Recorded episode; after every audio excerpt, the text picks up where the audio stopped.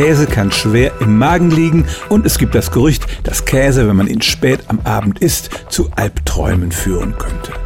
Die Vereinigung der britischen Käsehersteller wollte dem im Jahr 2005 entgegenwirken und veröffentlichte eine Studie mit 200 Freiwilligen durchgeführt, wo die über ihre Träume nach dem Käsegenuss berichten sollten. Das Ganze war eine PR-Aktion, deshalb wurde auch nicht von Albträumen berichtet. Stattdessen wollte man uns weismachen, dass verschiedene Käsesorten zu verschiedenen schönen Träumen führen. Etwa wer Cheddar ist, träumt von Promis, während Blauschimmelkäse besonders verrückte Träume erzeugt. Diese Studie ist nie wissenschaftlich veröffentlicht worden. Man kann sie wirklich als eine PR-Aktion abtun. Eine echte psychologische Studie dagegen erschien im Jahr 2015. Da wurden Menschen nach ihren Ernährungsgewohnheiten und den Effekten auf die Träume befragt. Und das Fazit war, es gibt eigentlich keine Anzeichen dafür, dass bestimmte Nahrungsmittel ganz bestimmte Träume erzeugen.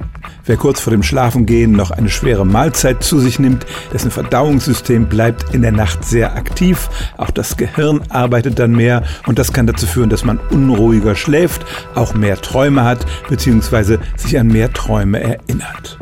Ansonsten aber gibt es bisher keinen wissenschaftlichen Hinweis darauf, dass bestimmte Nahrungsmittel zu ganz bestimmten Träumen führen und insbesondere auch nicht darauf, dass Käse Albträume erzeugt.